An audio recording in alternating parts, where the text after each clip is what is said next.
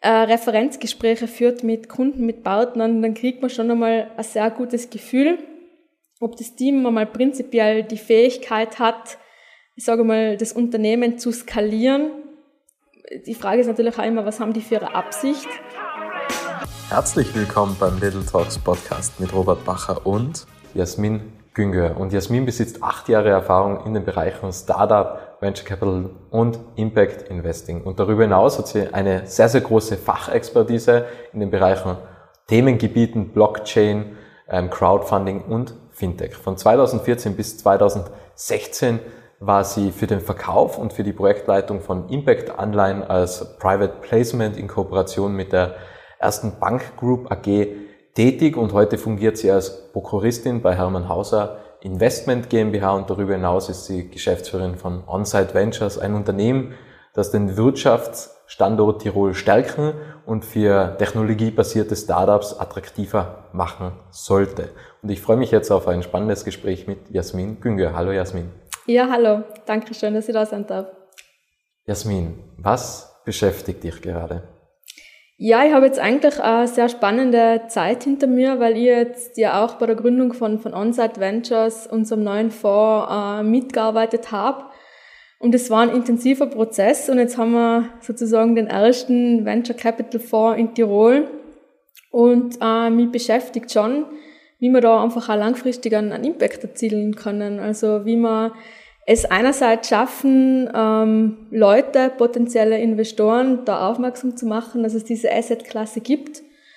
Und andererseits dann auch über die Investments und das Know-how, ähm, äh, ich sage jetzt einmal, äh, einen, einen Finger- oder Fußabdruck in Tirol hinterlassen und, und vielleicht auch dazu beitragen, dass spannende Unternehmen entstehen und wir einfach da auch attraktiver werden mit, mit coolen Unternehmen, mit äh, Chancen für junge Leuten etc. Also das würde ich mir wünschen für die Zukunft.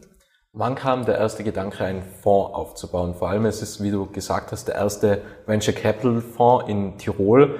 Da kann man sich ja denken, okay, warum hat es bisher noch keinen gegeben? Und man hat jetzt kein Role Model, an dem man sich höchstwahrscheinlich orientieren kann. Also wann kam der erste Gedanke und wie baut man dann so etwas auf? Mhm. Also es ist ja so, dass ähm, eben der Hermann Hauser äh, als, als, als Tiroler, ich meine, der war dann zwar äh, viele, viele Jahre in Cambridge, äh, da Familie hat und ähm, dadurch, dass er eben in Cambridge Amadeus Capital Partners gegründet hat, das ist schon ein sehr angesehener Deep Tech Fonds in, in Europa, gab es diese Ideen ja schon vor einigen Jahren äh, durch Hermanns Cousins, also durch den Josef und den Hannes, sowas in diese Richtung zu machen. Und parallel hat eben auch der Christian Czernig, äh, Tiroler, äh, im M&A-Bereich gearbeitet, dann schlussendlich in Wien die Round 2 gegründet. Das ist auch ein Fonds.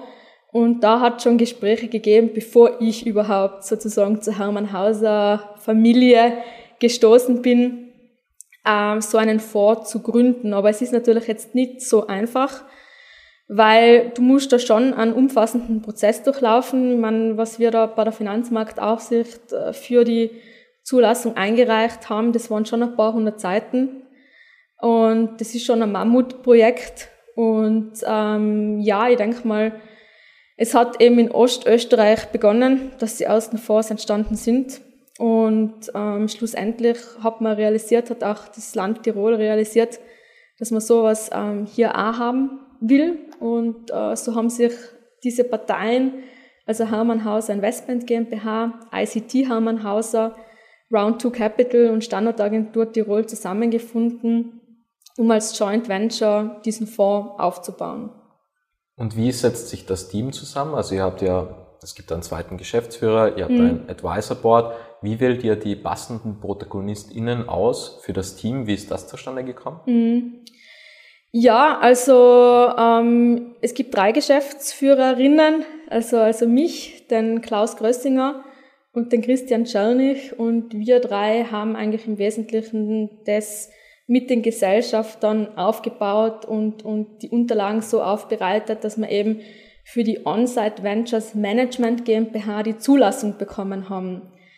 Das heißt, wir können jetzt eben mit der Onsite Ventures Management GmbH Fonds auflegen. Das sind dann Kommanditgesellschaften, wo die Investoren als Kommanditisten beitreten. Und da haben wir jetzt sozusagen die erste ähm, KG ähm, schon gegründet und sind da jetzt im Prozess auch äh, die Investoren anzuborden und dann die ersten Investments zu tätigen. Und ich glaube, es hat sich da eigentlich aus den unterschiedlichen Teams äh, von den Gesellschaftern herauskristallisiert, wer da sozusagen jetzt auch die Fähigkeiten hat und so ist es eben dazu gekommen, dass, dass wir drei jetzt in der, in der Geschäftsführung sind. Ähm, ist jetzt nur ein kleines Team. Wir werden unterstützt von, von HHI, von ICT und von Around Do und werden jetzt sukzessive das Team ähm, aufbauen. Da kann ich jetzt aber noch nicht ganz genau sagen, wie das ausschauen wird. Ähm, ich denke mal, 2022 ist sicherlich Aufbauphase und ab 2023 wird es dann schon klarere Strukturen auch, auch geben. Fonds und Investmentfirmen haben ja teilweise einen ganz starken Fokus, wo sie wissen, okay, wir investieren zum Beispiel nur in ähm, Medizin-Startups oder mhm. Technologie-Startups. Ähm, was habt ihr, welches Know-how habt ihr im Unternehmen und was ist der Fokus zum Investieren? Mhm. Mhm. Also mm, wir halten uns da einerseits einmal an dem fest, was die Gesellschafter schon gut können.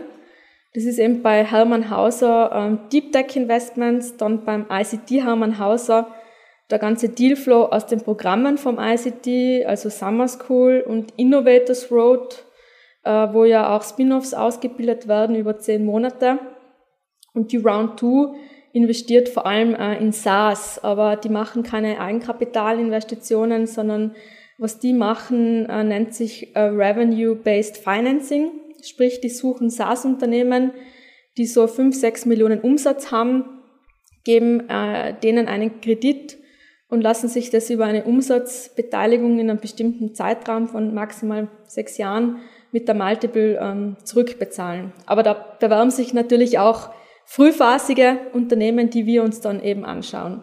Also das ist mal ein Teil, äh, das, was die Gesellschafter einbringen können. Plus, was auch sehr wichtig ist, ist eben ähm, Alpine Tech, beziehungsweise die Alpine Tech Initiative vom, vom, vom Land Tirol, wo ja schon vor ein paar Jahren auch hier in der Werkstatt Wattens der Alban Tech Hub gegründet worden ist, wo es eigene Programme gibt und wo eben das Land Tirol sagt, es gibt gewisse Bereiche, die für sie äh, wichtig sind. Also ich sage mal, das nachhaltige Leben und Wirtschaften in Tirol, äh, wo ich große Themen äh, einfach sehr im Bereich Nachhaltigkeit, im Bereich Klimawandel, im Bereich Ressourceneffizienz was hier auch reinspielen soll. Also da kommt so ein bisschen so dieser, dieser Impact-Gedanke oder dieses grüne Denken auch äh, mit in den Fonds rein. Wie arbeitest du dich da in neue Themen hinein? Weil es gibt jetzt zum Beispiel Deep Tech, es gibt alpine Technologien mhm. und die unterscheiden sich ja dann mhm. meines Erachtens dann schon ja. sehr, sehr stark. Wie arbeitet man sich da hinein? Oder sammelst du dir dann einfach dieses nötige Know-how zusammen, machst ein paar Telefonate ähm, und dann hast du das ganze Wissen? Ja. Oder sagst du, du musst dich selbst mit dem auskennen? Mhm. Ja, das ist eine sehr gute Frage. Ich meine, wir sind ja nicht ganz allein in der Geschäftsführung. Wir haben ja auch das Advisory Board, wo jetzt eben aktuell der Hermann Hauser dabei ist, der Christoph Huber, der Gründer von der BioNTech, äh, der Richard Hirschhuber, der ja Greenstorm gegründet hat und der Martin Spitznagel, der Tiroler ist, aber eben in München ähm, auch sehr aktiv ist und, und im Bereich Biotech auch ein eigenes Unternehmen gegründet hat. Und im Wesentlichen ist es tatsächlich so, dass wir uns bei der Technologie nicht immer in jedem Detailbereich auskennen können, auch nicht das Advisory Board, obwohl die natürlich in ihren speziellen Bereichen sehr viel wissen. Ich sage mal, der Hermann weiß natürlich bei der Halbleiterindustrie unglaublich viel und genauso weiß der Christoph Huber im Bereich Life Science sehr, sehr viel.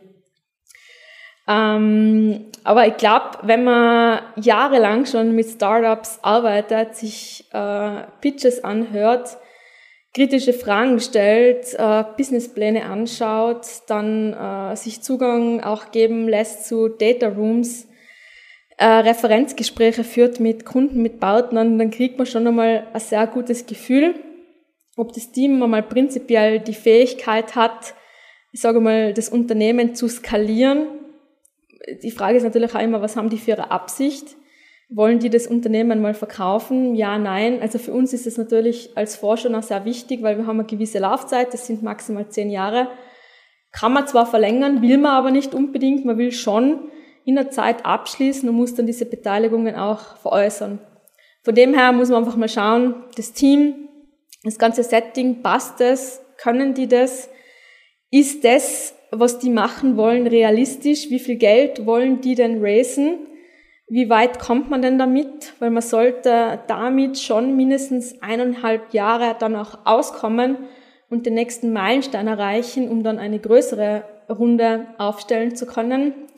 Also das ist für uns ganz, ganz wichtig, dass man diese Management-Qualitäten erkennt. Plus, ähm, ich schaue mir auch immer an, was ist denn in diese Firma schon alles reingeflossen? Also welche Förderungen haben die bekommen? Wo kommen die Patente her? Wenn jetzt zum Beispiel die Patente aus einer Forschungsgruppe kommen, aus einer zehnjährigen Forschung, wo Abermillionen reingegangen sind, haben ja allein diese Patente schon einen irren Wert oder können einen irren Wert haben, oder? Und da kriegt man halt schon so ein Gefühl, ist wirklich was da. Wir investieren ja relativ früh, jetzt nicht in einer ganz frühen Phase, wo es nur eine Idee gibt, sondern in einer Phase, wo du einen Prototyp hast, wo du ein Produkt hast, mit dem der Kunde schon arbeiten kann, wo man auch Kundenbeziehungen schon aufbauen kann und die Traction verstehen kann und das Umsatzpotenzial dann abschätzen kann. Und ähm, ja, also wenn man sich diese Puzzlesteine dann alle ansieht, das dann zusammensetzt und dann vielleicht auch bezüglich Technologie noch den richtigen Experten findet, den richtigen Uniprofessor, der da vielleicht noch sagt, ähm, Daumen hoch, Daumen runter, kann man schon, äh, glaube ich, ähm, eine gute Investmententscheidung treffen. Wie setzt sich das ideale Team von einem Startup zusammen? Weil du hast gerade angesprochen, mhm. was streben die an, wie harmonieren die miteinander? Mhm. Weil es kann ja vom Vorteil sein, wenn jetzt zum Beispiel ein Gründerteam einen schnellen Exit anstrebt oder grundsätzlich einen Exit anstrebt, weil dann sind sie die Getriebenen, die was sagen, mhm. okay, wir wollen das Geld, wir wollen das Ganze nach vorne treiben. Oder sind dann doch die, was denken, okay, eher nachhaltig, gar nicht zu sehr auf Push, aber wir wollen uns nicht ausbrennen lassen, sondern mehr eher Burn-in und wir betrachten das Ganze eher, eher etwas länger. Wer sind jetzt da die passenden Gründer? Ja, also sind jetzt vielleicht zwei Extreme. Ähm, ich glaube, ähm, das eine, also schnell verkaufen, schnell Exit, ich meine, man muss schon auch, also Bodenständigkeit ist mir schon auch wichtig. Ich meine, dass man natürlich getrieben ist super, dass man auch für eine Idee brennt, aber es muss jetzt nicht in eine Richtung gehen, wo man vielleicht sagt, uh, fake it until you make it. Also, also äh, Ehrlichkeit uh, ist mir wichtig, Realitätssinn ist mir wichtig.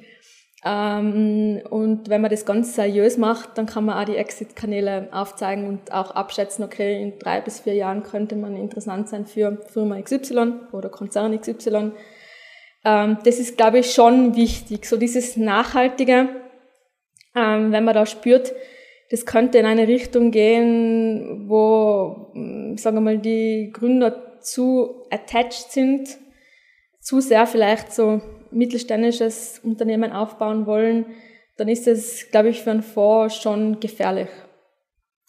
Wie, oder wie, wenn, wenn, wenn du jetzt das, das, das Team betrachtest, mhm. wie analysierst du das von den Persönlichkeiten? Also man muss ja schon relativ schnell man kann sich auch täuschen in Menschen, mhm. oder? Also wenn du sagst, okay, Ehrlichkeit ist dir sehr wichtig mhm. und dann gehst du von Standpunkt X, gehst du davon aus, okay, die sind ehrlich und dann kommt man immer mehr drauf, das war vielleicht doch eine Fehlentscheidung.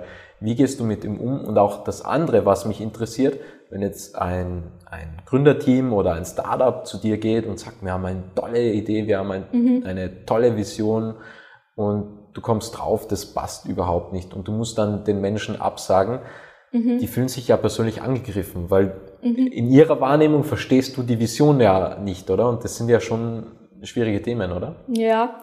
Und Sie fangen vielleicht mal beim, beim ersten Thema an. Ähm, bei so einem Risikokapitalfonds ist es ja ohnehin leider Gottes der Fall, dass man gewisse Firmen abschreiben muss. Also es ist einfach so, dass das nicht alle schaffen. Also da kann man auch in den Statistiken etc. nachschauen und, und, und einige Deals laufen halt sehr, sehr gut, haben ein super Multiple, äh, zu dem sie verkauft werden und die machen das dann wett. Also das heißt, Fehler können passieren und, und es ist äh, sicher immer wieder so, ähm, dass man natürlich sein Unternehmen dann verkaufen will, vielleicht dann zu sehr auf der Verkaufsschiene auch ist. Es ist ja auch nicht immer schlecht, weil du musst ja dem Kunden, den neuen Investoren ein Produkt, eine Dienstleistung schmackhaft machen. Und das passt schon. Also ein Verkaufssinn ist, ist absolut äh, wichtig. Aber wo ich halt zum Beispiel merke, ähm, dass, dass ein Team meiner Meinung nach nicht vertrauenswürdig ist, ist, wenn zum Beispiel die sagen, eine Referenzperson ist ähm, jemand, den ich auch kenne und dann frage ich nach, du stimmt das, habt ihr euch da ausgetauscht oder unterstützt du die? Und dann sagt die Person, ähm, na, überhaupt nicht. Nein, wir haben uns da einmal getroffen und da ist um ganz was anderes gegangen. Also solche Dinge finde ich halt uncool. Ja. Ähm, Leuten absagen muss man leider Gottes ähm, immer wieder, aber ich glaube, wenn man in dem Bereich Startup ist und pitcht, dann muss man einfach wissen, du klopfst an 100 Türen und 10 gehen vielleicht auf und durch eine kann ich dann durch. Und diese Resilienz brauchen Gründer einfach. Und es kann 100 Gründe geben, warum man absagt. Also das ist zum Beispiel auch denkbar, unser Fonds ist jetzt schon im vierten, fünften Jahr, ist fast ähm, ausinvestiert. Wir können nur mehr ganz wenige Investments machen, müssen irgendwas machen. Wir haben ja dann immer so viel Laufzeit übrig, wo man relativ schnell an Exit vielleicht dann auch, auch sieht. Und da kommt was Frühphasiges, was extrem spannend ist, aber es passt einfach nicht von der, von der Laufzeit. Oder es passt vom, vom Fokus nicht. Wir können uns überhaupt nicht in den Bereich aus. Also ich bin schon auch ein Fan davon, da zu investieren, wo halt das Nahumfeld des Advisory Board sich auskennt, Leute kennt, äh, Kontakte herstellen kann. Wenn man sich gar kein Bild von, von einer Technologie äh, macht, zum Beispiel etwas, wo ich ziemlich weit äh, weg bin, ist Weltraumtechnologie. Den Markt kenne ich, kenne ich viel zu wenig, habe ich ein paar spannende Pitches gesehen, aber einfach relativ wenig dazu sagen können. Also da kann es viele Gründe geben. Das dürfen die auch nicht persönlich nehmen. Sollten sie nicht. Wie gehst du mit verpassten Chancen um? ja, also das tut schon weh, ja, wenn man, wenn man an was geglaubt hat. Ich meine, jetzt ist es ja so mit Onsite, kann ich ja mit dem Klaus und mit dem Christian gemeinsam die Investmententscheidung treffen, was für mich natürlich auch extrem spannend ist. Ähm, beim Hermann in seiner Investmentfirma war es natürlich immer so, die Endentscheidung war beim Hermann. Man hat natürlich schon viel steuern können, indem man gewisse Dinge gepusht hat, Sachen gut aufbereitet hat. Aber die Endentscheidung war halt oft, oft dort. Deswegen kann ich jetzt nur aus der Perspektive reden, aber ich glaube, beides tut weh. Wenn man sich selber dagegen entscheidet oder wenn man zum Beispiel an was geglaubt hat und man hat dort nicht investiert, äh, ist vielleicht jeweils ein unterschiedlicher Standpunkt, aber es, es tut schon weh oder man denkt nach oder fragt sich auch, warum habe ich jetzt eine gewisse Chance nicht gesehen. Aber ich denke, ganz wichtig ist einfach trotzdem weiterzumachen, weil du wirst mit allen Investoren in Österreich und darüber hinaus reden können. Die haben alle ein äh, Anti-Portfolio mit verpassten Chancen. Und ich denke, das Einzige, was man machen kann, ist daraus lernen. Verfolgst du die Startups dann weiter, wo du sagst, okay, wir haben da nicht investiert, weil der Bernhard Letzner war ja auch bei mir im Podcast und mhm. der sagt Planradar. Ja, Planradar hat er auf den Tisch mhm. liegen gehabt und hat sich dann dagegen entschieden und da sagt er, das, das, das ist schon ein Investment oder ein verpasstes mhm. Investment, was er nach wie vor immer verfolgt, weil das ist ja schon eine Erfolgsgeschichte. Befasst du dich dann noch damit oder denkst du, nein, das ist Vergangenheit, ich habe mich dagegen entschieden mhm. oder der Hermann Hauser hat sich zum Beispiel dagegen entschieden, das ist Geschichte und ich blicke in die Zukunft. Mhm. Also ich würde nicht sagen, dass ich das jetzt systematisch verfolge, weil bei uns ähm, die Arbeitswelt, die Arbeitsrealität ist ja extrem schnelllebig, für das habe ich eigentlich gar nicht so wirklich die Zeit. Aber man liest ja äh, Broadcasten, man liest Trending Topics, man ist auf den Startup-Veranstaltungen, ähm, ich kriege teilweise von Unternehmen, die ich mir dann genauer angeschaut habe, ähm, auch, sage jetzt mal, unaufgefordert halt dann Updates. Und dann, dann sehe ich das schon. Und die, die sich gut entwickeln und man hat sich das mal genau angeschaut und ist nicht reingegangen, da liest man halt dann schon genauer. Gab schon einmal ein Startup, wo du gedacht hast, okay, es wäre gut da zu investieren und es ist dann nicht zustande gekommen und jetzt denkst du dir, ach Gott sei Dank haben wir da nicht investiert, weil es weil es vielleicht dann doch nicht geklappt hat oder weil dann die Technologie nicht funktioniert hat? Oder gab es so einen Moment auch schon einmal?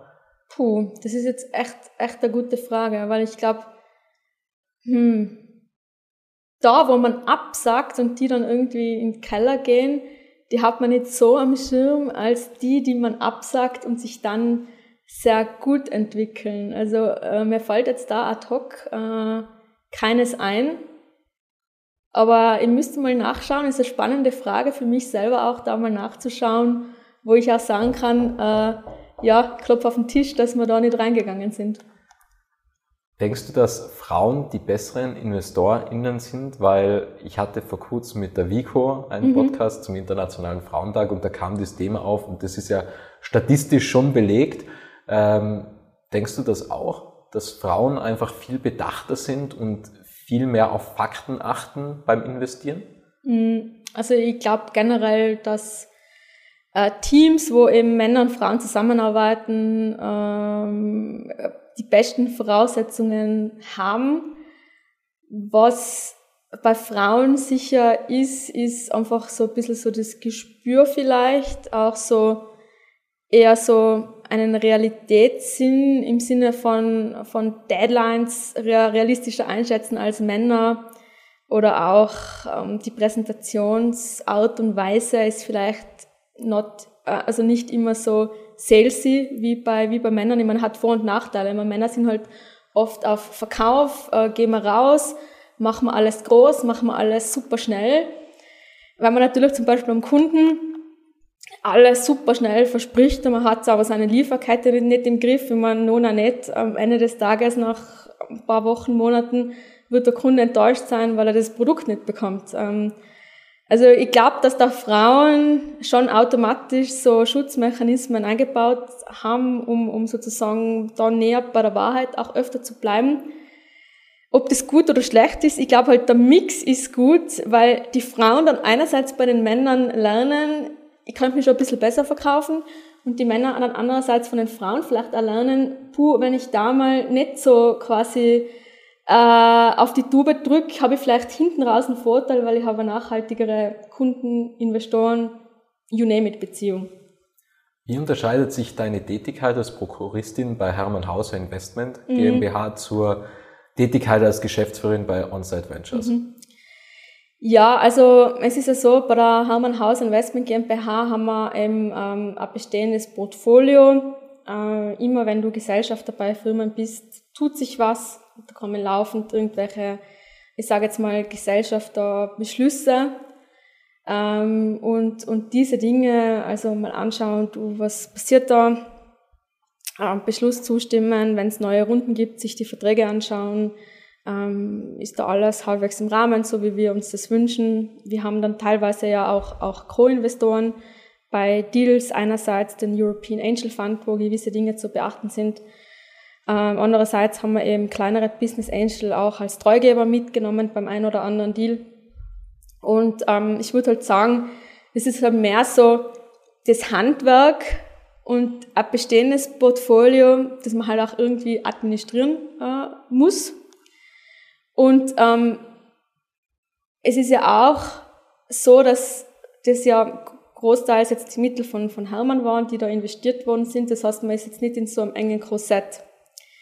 Jetzt bei Onsite ist es natürlich so, als Fonds sind wir in einem engeren Korsett, was wir dürfen und was wir nicht dürfen.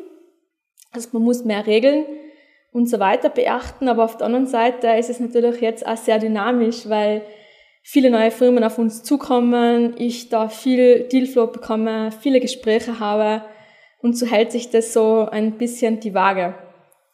Wird der Venture Capital Markt größer? Also wird immer mehr Geld pro mhm. Jahr in den Startup Markt äh, gepumpt sozusagen oder wird es weniger oder gleichbleibend? Mhm. Also ähm, ich habe den Eindruck, dass das jedes Jahr größer wird und dass es ähm, auch, ich sage mal, Gründer gibt, die jetzt schon ähm, verkauft haben und dass die als neue Business Angel, als neue Business Angel pardon, da jetzt auch auf den Markt kommen und, und, und mitmischen. Also, also ich erlebe das durchaus als, als ähm, sehr dynamisch.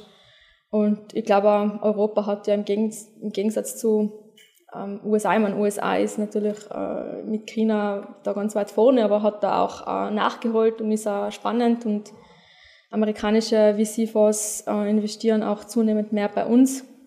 Also da ist schon äh, gewisse Dynamik da und, und ich glaube, das braucht es absolut, weil wie können wir unsere Gesellschaft weiterbringen? Ich glaube einfach Innovation ist da auch, auch Kern und auch, dass wir äh, Top-Firmen bei uns haben, die irgendwo auch Value verkaufen, dass wir vielleicht dann auch einmal wieder eine, eine europäische Firmen bei dem internationalen äh, Top-Aktien oder so sehen. Also sowas wäre halt wünschenswert, dass man da wirklich äh, da auch pusht und dass auch, ich sage jetzt mal, die Politik, ob das, ob das EU oder, oder auf nationaler Ebene, einfach sich committet, da wirklich Geld in die Hand zu nehmen.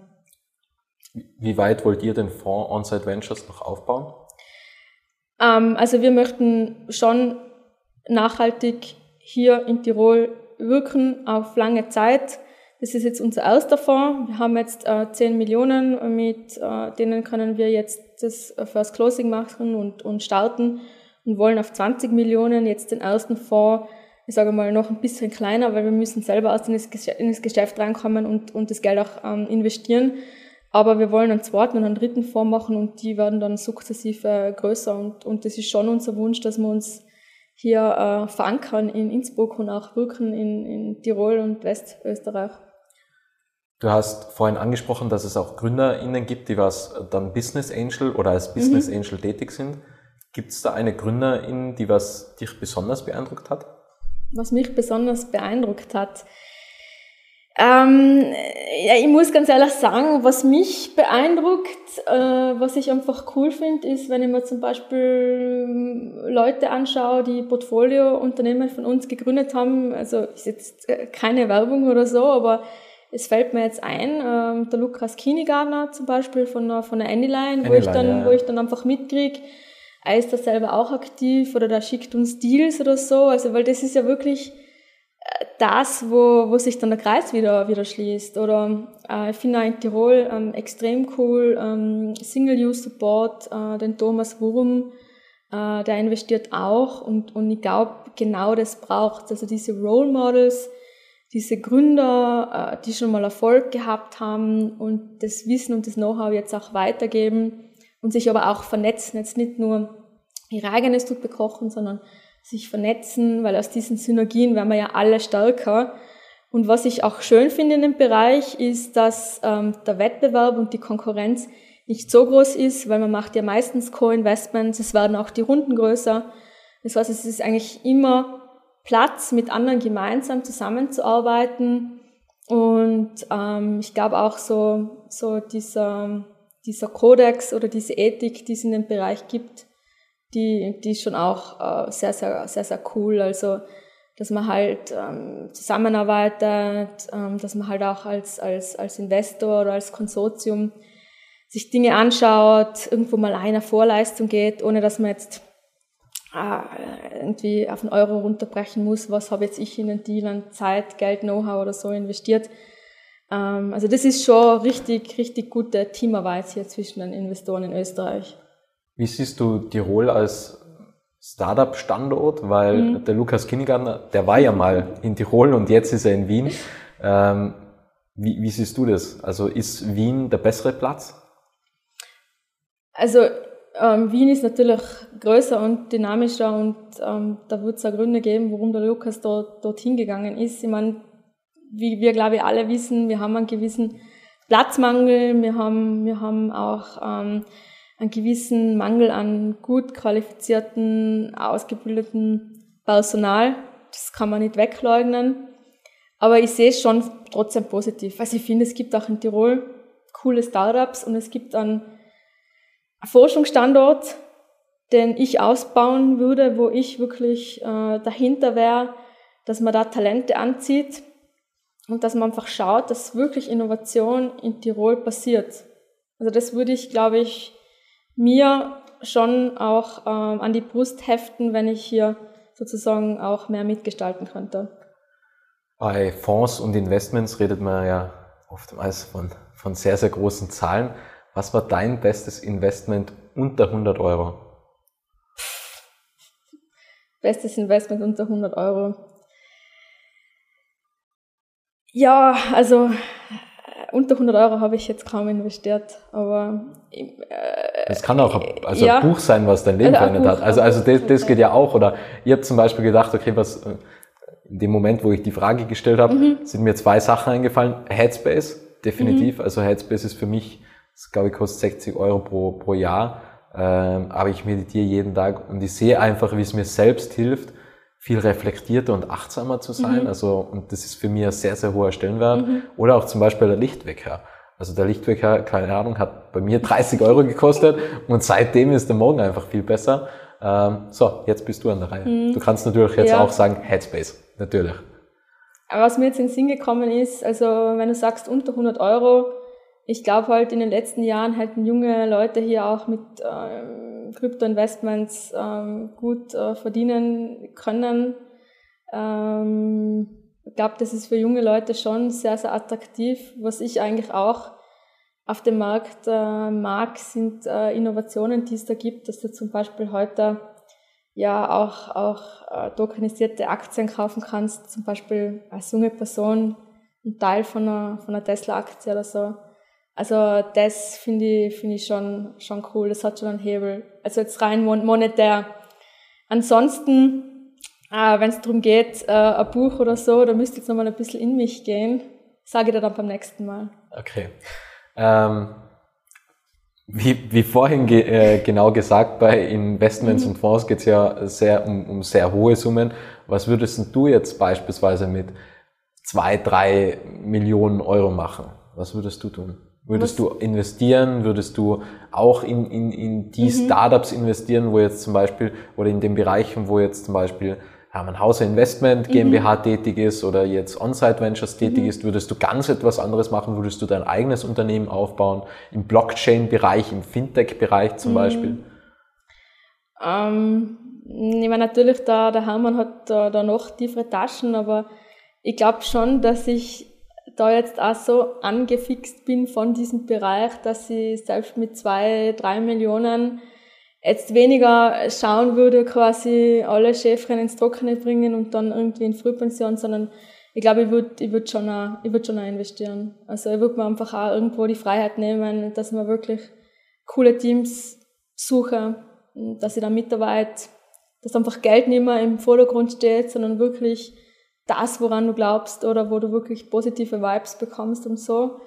Und, und Firmen gründen, ähm, die entwickeln und verkaufen, das ist, glaube ich, schon ein Traum von einer ganzen Generation mit, mittlerweile. Also ähm, dem bin ich auch ziemlich ausgeliefert. Und dann im Blockchain- und Fintech-Bereich höchstwahrscheinlich, oder? Mm, das weiß ich nicht, aber da habe ich schon viele Kontakte aus der Vergangenheit und auch äh, Freunde, die mittlerweile sehr erfolgreich sind. Und da hätte ich sicher gute Anknüpfungspunkte. Die letzte Frage, die Abschlussfrage, was möchtest du noch sagen? was möchte ich noch sagen? Ja, also ich meine, es sind echt turbulente Zeiten mit, mit Corona, jetzt auch mit der Ukraine etc. Ähm, wir haben jetzt einfach in den letzten Tagen da wirklich auch verstärkt Gedanken gemacht, wo die Reise hingeht für uns als Gesellschaft, als, als, als auch junge Menschen. Ich weiß nicht, vielleicht kann man da ein bisschen diskutieren, gibst mir du auch mal da deine Sicht der Dinge. Aber wo, wo geht die Reise hin? Also ich habe manchmal mal das Gefühl, wir schweben so im luftleeren Raum. Also politisch engagiert sind auch nur mehr die wenigsten. Da hat es viel Frustration gegeben. Ähm, also so richtig eine Zielsetzung und ein Commitment als Gesellschaft, gewisse Dinge zu tun und das wirklich mit einer Stärke umzusetzen. Ähm, über das habe ich in den letzten Tagen sehr viel nachgedacht. Ja, was ist der Nenner von allen ÖsterreicherInnen, oder? Also was verbindet uns? Und ich könnte es jetzt auch nicht sagen. Das haben wir mit der, mit der Zeit, diese Kultur, glaube ich, oder auch im Dachraum, die haben wir einfach verloren mit der Zeit. Die Frage stelle ich mir auch immer wieder, ich sehe da aber sehr viel Verantwortung in der Politik, weil die müssten zu meinem, zu meinem Verständnis schon ein Ziel ausgeben. Ähm, auch zum Beispiel in der Bekämpfung der, der Corona-Pandemie. was, was ist das eigentliche Ziel, wenn, wenn jetzt Lockerungen sind oder wenn mhm. wieder ähm, Verschärfungen sind? Weil das hat man ja nie ganz herausgefunden. Man will die Welle brechen, weil will weniger Infektion, geht es dann wirklich um die Intensivbetten. Ähm, wir haben zwar nach wie vor Tote, aber weniger Intensivbetten, also könnte es jetzt auch heißen, okay, wir haben jetzt wieder Verschärfungen oder wir wollen eine spezielle Gruppe schützen. Und diese Vorgaben, die gab es meines Erachtens zu wenig. Aber ich sehe das schon in der, in der starken Verantwortung des Staates, ähm, Menschen zu mehr Achtsamkeit zu verhelfen. Mhm. Weil ich habe es mir gedacht beim ersten Lockdown, es ist dann schon meines Erachtens in der Verantwortung, ähm, eine Initiative zu verwirklichen, um Menschen zu zeigen, es gibt noch Hoffnung da draußen, ja, mhm. also ähm, oder achtsamer zu sein, mhm. Yogakurse anzubieten, irgend, irgendetwas ins mhm. Leben zu rufen, wo der Staat quasi die Bürger und Bürgerin, äh, Bürgerinnen quasi unterstützt. Also mhm. das sehe ich zum Beispiel jetzt da und auch mit dem mit dem Russland-Ukraine-Konflikt. Auch da ist es so, wir haben nicht diese Gedankenhygiene. Und das ist, glaube ich, das Schlimmste, weil du nimmst das ganze Zeit mit, es ist immer präsent, man redet ganze Zeit über das, ähm, aber man muss es schaffen und da fehlt uns oder da, da, da fehlt einfach die Weiterbildung, das abzulegen. Dass das aktuell, es ist natürlich unser Problem, aber man muss sich auch auf die Dinge konzentrieren, die was man verändern kann. Und das beeinflusst einfach das, das, das Leben. Mhm. Und ja, also ja. entweder jeder, jeder nimmt sich selber bei der Nase und sagt, okay, ich reflektiere jetzt mehr, ich schaue mehr auf mhm. die Achtsamkeit, dass, dass mir einfach gut geht. Und wenn wir das aber nicht schaffen, da wieder rauszukommen, dann geht's halt jedem mental immer noch, noch, mhm. noch schlechter. Mhm. Und dann äh, hemmen wir das, die, die, die, ganze Produktivität, die Effektivität, den Fokus, den, den visionären mhm. Blick, weil so meint man, die Welt gibt's morgen ja. nicht mehr. Ja, ich glaube, so Themen, wie du sie gerade gesagt gesagt hast, ähm, Bildung, Effektivität, etwas gestalten. Also ich glaube halt, man kann nicht alles im privaten Bereich verwirklichen. Also ich muss ganz ehrlich sagen, die Arbeit und das, was ich beruflich mache, das ist einfach eine andere Art von Verwirklichung. Und das, das wünsche ich ja jedem. Also ich, ich wünsche, dass, dass junge Leute mit ihrer Bildung auch die Chancen sehen, auch arbeiten wollen, auch was schaffen und gestalten wollen. Und wenn du das machst, und Spaß daran hast, ist es auch oft so, dass du Geld verdienen kannst, was gar nichts Böses ist, weil in anderen Kulturen hat das Geldverdienen einen ganz anderen Stellenwert als, als bei uns. Und da mache ich mir oft, oft Sorgen, weil wir müssen schon schauen, dass wir produktiv sind, dass wir ähm, nach wie vor ähm, ja, unser, unser, unseren wirtschaftlichen Output erhalten. Natürlich gibt es sehr viel Diskussionen rund um Grenzen des Wachstums etc. Das ist jetzt alles verständlich, legitim. Das Problem ist halt immer, wenn wir die Diskussion allein führen, ohne, sage ich mal, mal andere starke, große internationale Länder trotzdem hier in einem Wettbewerb stehen, ist es gefährlich. Und darum, ja, Unternehmertum, um das vielleicht auch abzuschließen, glaube ich, ist eine echte Chance für sehr viele junge Menschen, und mit dem sollte man sich definitiv auseinandersetzen. Das sollte auch im, im Bildungssystem, im Bildungswesen viel früher Thema sein. Finanzbildung, unglaublich wichtig. Ja, dass du, wie du gesagt hast, mit 100 Euro kannst du ein mega Investment machen. Aber was kannst du heute mit 100 Euro noch kaufen? Und das zu verstehen, dass auch Werte zu entwickeln, dass das Zeit braucht, dass du hier nicht von einem Tag auf den, auf den anderen Ergebnisse siehst, etc. Also da würde man wünschen, dass wir als Gesellschaft einfach, einfach stärker werden. Und vor allem, Zeit ist ja der größte Wohlstand. Und wenn man das, wenn du jetzt Netflix schaust, oder? Man, man bezahlt zwar 14, 15 Euro pro Monat, aber was du da liegen lässt, ist deine mhm. Lebenszeit. Oder? Und wenn du zu McDonalds fährst und irgendwie 10 Euro investierst in ein, ein Fastfood-Menü, dann bezahlst du mit deiner Gesundheit. Und das mhm. sind ja auch Investments. Mhm. Und diese zahlen aber auch wieder darauf ein, produktiv und effektiv zu sein. Mhm. Und ich glaube, wir haben, also grundsätzlich Thema Geld, ich habe überhaupt kein Problem, über Geld zu sprechen, weil es ja oft schon einmal bei uns heißt, im Dachraum, okay, über Geld spricht man nicht und, und ähm, alles Böse ist dem Geld zuzusprechen. Geld legt nur den Charakter frei. Und dann liegt es ja an jedem selbst, mhm. den Charakter zu ändern. Geld ist nicht schlecht. Geld mhm. bringt auch keine schlechten Personen mhm. hervor. Es legt den Charakter frei, oder? es bringt dir Möglichkeiten. Du kannst Dinge, Dinge tun, du kannst ähm, gestalten, äh, du kannst äh, dich nochmal um 180 Grad drehen, weil du zum Beispiel ein äh, Programmier-Bootcamp machst und äh, nochmal komplett deine Karriere umstellst. Also Geld bringt ja Freiheit. Äh, du kannst Ideen umsetzen und ich glaube auch, dass Freiheit ein großer Schlüssel zum, zum persönlichen Glück ist. Ja, der Unterschied zwischen Freiheit und, und Freizeit, hm. den, den muss man auch ja, mal genau. kommunizieren und mitgeben. Ähm, genau, aber was mich jetzt noch zum Abschluss interessiert ist, Geld ist ja immer ein schlechter Antrieb, oder? Also ich glaube, dass immer besser ist, wenn man den Weg genießt. Also ja. ich finde halt, okay, einfach zu sagen, ich mache das jetzt, damit ich viel Geld verdiene, das ist irgendwie ein schlechter ja, Antrieb. Ja. Nix, also ich habe nichts gegen mhm. Geld, ganz im Gegenteil.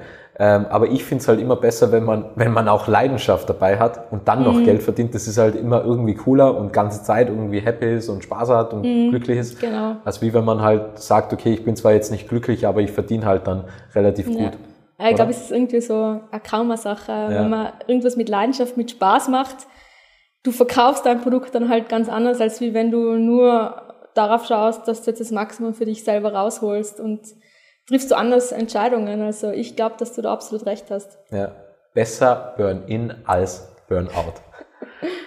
Super. Ähm, Jasmin, es hat mich sehr, sehr gefreut. Vielen, vielen Dank für deine Zeit und den wertvollen Inhalt und danke an alle, die da draußen zugehört haben. Ja, danke ebenfalls.